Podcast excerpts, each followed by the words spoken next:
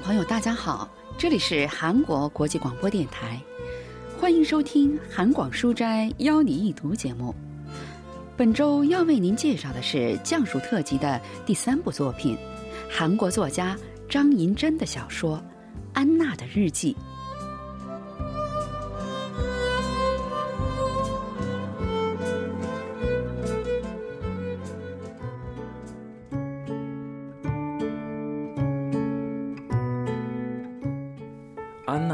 是我们社区一个小圣堂的敲钟人。也许听了这话，会有人想起在维克多·雨果的小说中出现的人物，因为非常丑陋，所以不得不躲藏在钟楼度日的卡西莫多。但我们的安娜却像她的名字一样，与卡西莫多相比，更加接近另一个主人公——吉普赛姑娘艾斯梅拉达。安娜是个十一岁的小姑娘。身上有种疏离的美，他喜欢骑着红色的自行车到处游荡。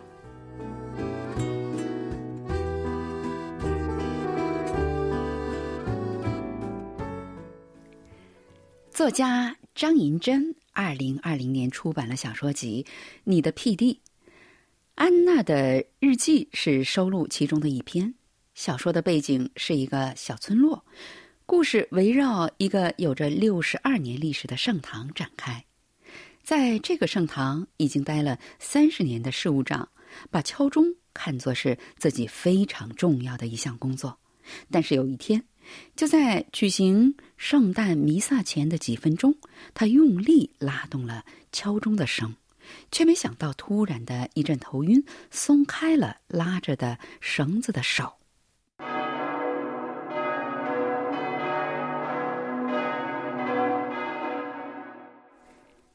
圣堂的钟发出了与往常不同的声音。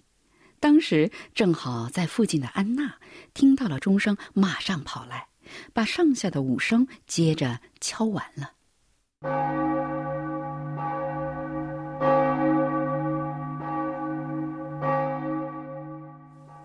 从那以后，安娜代替了年老的事务长，成了敲钟人。事务长很喜欢。也很感谢他，就问他有什么想要的东西。嗯，我想要笔，您给我几支，就算是被雨水打湿也不会洗掉的笔吧。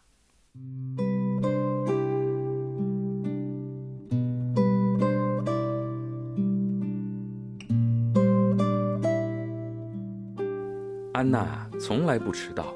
每天都会骑着那辆破旧的红色自行车，嗖嗖地从山坡上冲下来，到达圣堂。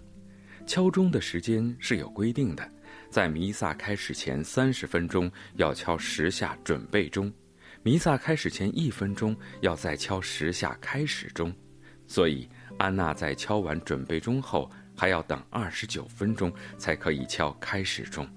在这段时间里，安娜会骑着自行车在四周绕一圈，然后再回来敲开始钟。做完这一切后，她就安静地离开圣堂回家了。虽然负责起了圣堂的一份重要的工作，但安娜却不去圣堂做弥撒。安娜的母亲和父亲都是虔诚的天主教信徒，因此她一出生就接受了洗礼，洗礼名安娜还成了她后来的名字。但从一年前开始，他连周日弥撒也不去参加了。院长修女责怪他，问他不来圣堂的理由是什么。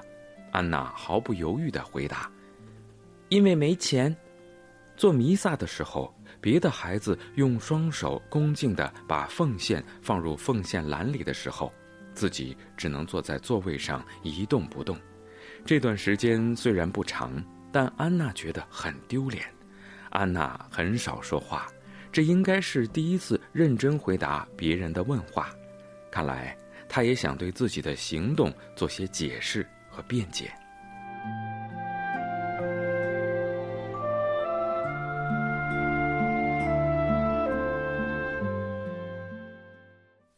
不去做弥撒的安娜，为什么愿意负责给圣堂敲钟呢？首尔大学国文系教授方敏浩介绍说：“작가가안나라는인물여성일텐데 小说中，安娜这个人物是个小姑娘，她为什么会做了敲钟人呢？这是因为敲钟人可以向人们告知自己的存在。当钟声响起的时候，人们会想：啊，敲钟人在敲钟。安娜是个孤独的孩子， 她选择做敲钟人，其实也是一种忍受孤独的方法。소녀가어자기의고독을견디는방법으로서종지기를선택을했다이렇게생각을합니다安娜骑车的时候，敲钟的时候，总是一副冷淡的表情，疏离的视线和紧闭的嘴唇，仿佛患上面部麻痹症的患者般僵硬的面孔和红色的自行车，成了他特有的标志。 一年前。安娜的父母在庆祝结婚十周年的旅行中遭遇事故，离开了人世。他的舅舅席卷着安娜父母留下的钱财，跑到了美国。而邻居们知道了关于安娜的这些故事，则是通过她的日记。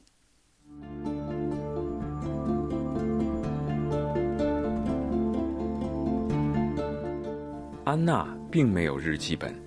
如果要把他经历的辛酸都写在日记本上，也许有时候为了写一天的日记会用掉半个本子。他也没有钱买日记本，但想要写点什么的冲动一天比一天更强烈。用什么来代替纸质的日记本呢？安娜选择了我们这片生活区，虽然我们这一带又旧又破。但对安娜来说，却好像是世界地图那样，有着巨大的可能性。那些可能性包括连排住宅的墙壁、公园的塑料长椅、游乐区的单杠柱子、电线杆、公共垃圾桶、铁门或者是玻璃门等等。只要不凹凸不平，有着平整光滑的表面就足够了。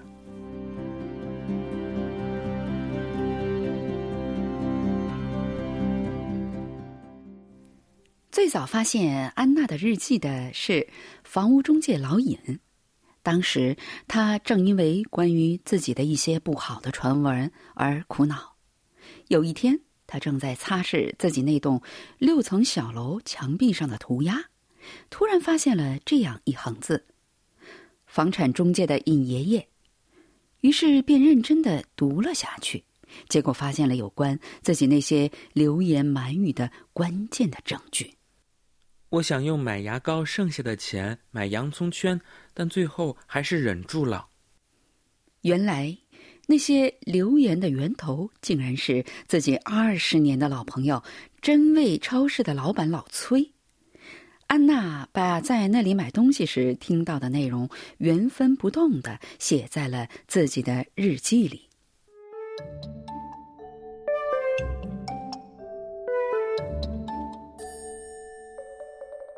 夜深人静的时候，我看到穿着校服的哥哥姐姐在公园长椅上扭在一起，还接吻，我的心就好像犯了什么罪一样砰砰跳，但还是忍不住想偷看。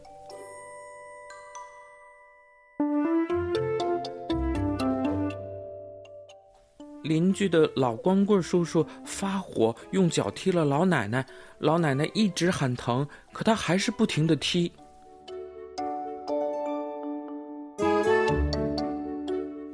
我看到摩登美容店的姐姐拿吃的喂流浪狗，那只狗一看到姐姐就高兴地摇起了尾巴，然后狼吞虎咽地吃了起来。要是姐姐收养了那只狗就好了。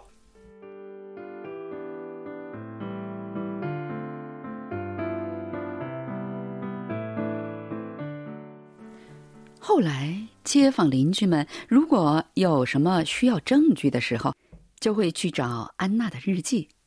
窝窝炸鸡店老板疑心很重，他的老婆找到安娜的日记，证明了自己的清白。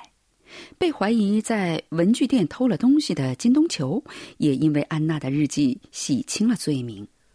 安娜的日记接二连三的引发了各种传闻，成了引起争议的原因。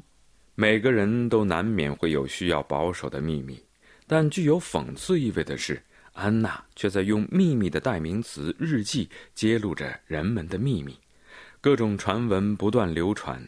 我们这片地区渐渐陷入了混乱之中，威胁与欺骗、争斗与挑拨、怀疑和不信任笼罩在这里。现在，不仅是他的小朋友们，连大人们也开始害怕安娜了。就在那个时候，圣堂新来的修女阿涅斯被发现晕倒在修女院里。有传闻说，当时她的脖子上缠着一条名牌丝巾。修女服被掀到了大腿根儿，而这引发了无数的猜测和臆想。人们有鼻子有眼的编出了各种各样的故事。为了证明这些故事，他们开始寻找安娜关于那天的日记。但奇怪的是，谁也没能找到那个日子的日记。不久后的一天。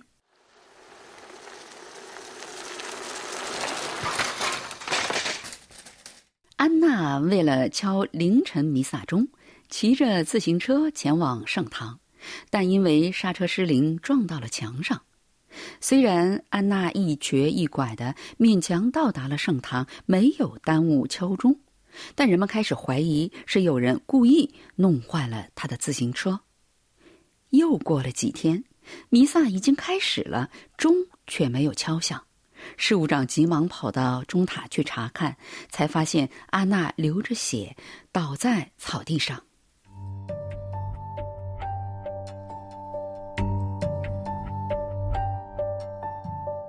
我们停下弥撒，从圣堂里跑出来，把安娜团团围住，大家面面相觑，想不通安娜为什么会倒在这里。直到后来有人捡到了安娜的笔，大家才好像明白了什么。我们同时抬起头望向高高的钟塔。安娜为什么要拖着扭伤的腿爬到那么高的地方写日记呢？在那高高挂起的钟里写下的日记会是什么内容呢？有人说那一定是有关阿涅斯修女事件的真相；有人说那一定是有关阿涅斯修女事件的真相。有人说，一定是不能被人知道的安娜真正的秘密。安娜一定是在寻找属于自己的树洞，可以把那些对她来说无法埋在心里的过于沉重的故事写下来。后来，她发现了钟塔，写完日记后下来的时候失足摔了下来。也许，安娜是希望，每当那神秘的钟声响起。那些谁也不知道的秘密，也可以在这里得到回响。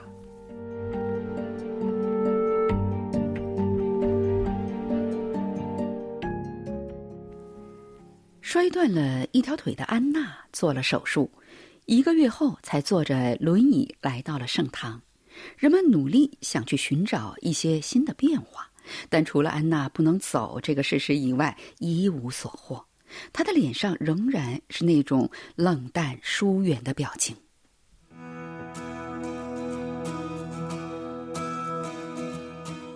当然，也有一件事确实发生了变化，那就是安娜再也不写日记了。虽然不知道，只是他失去了写日记的兴趣，还是因为再也无法自由自在地观察身边的人和事才这样，但我们都觉得很是遗憾。因此，我们都下了决心，不去读安娜写在钟里的日记。虽然大家对安娜的秘密了如指掌，但守护她写在钟里的秘密是我们最后的坚持。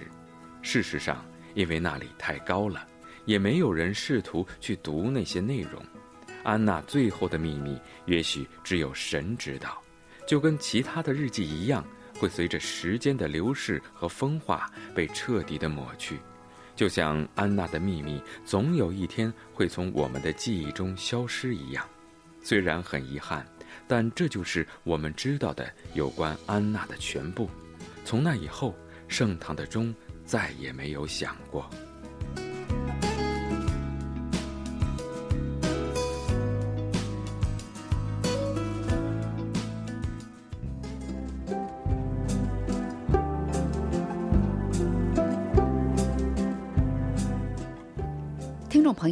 今天的韩广书斋邀你一读节目，为您介绍的是韩国作家张银珍的小说《安娜的日记》。今天的节目是由立新跟小南为您播出的。同时，韩国国际广播电台一个小时的中国语节目就全部播送完了。感谢您的收听，再会。